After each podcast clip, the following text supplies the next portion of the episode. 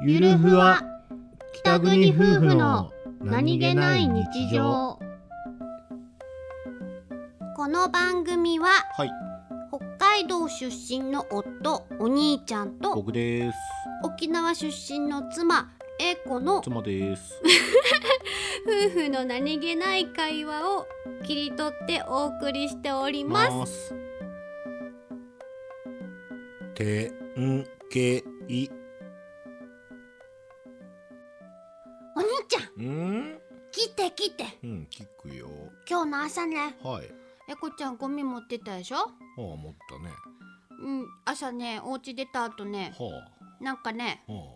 隣のマンションまで歩いてたらねあ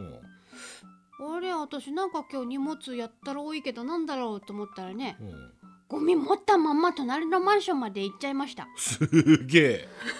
えやるなおいやっべえと思ってそのまま引き返してうんゴミ置いてう、ん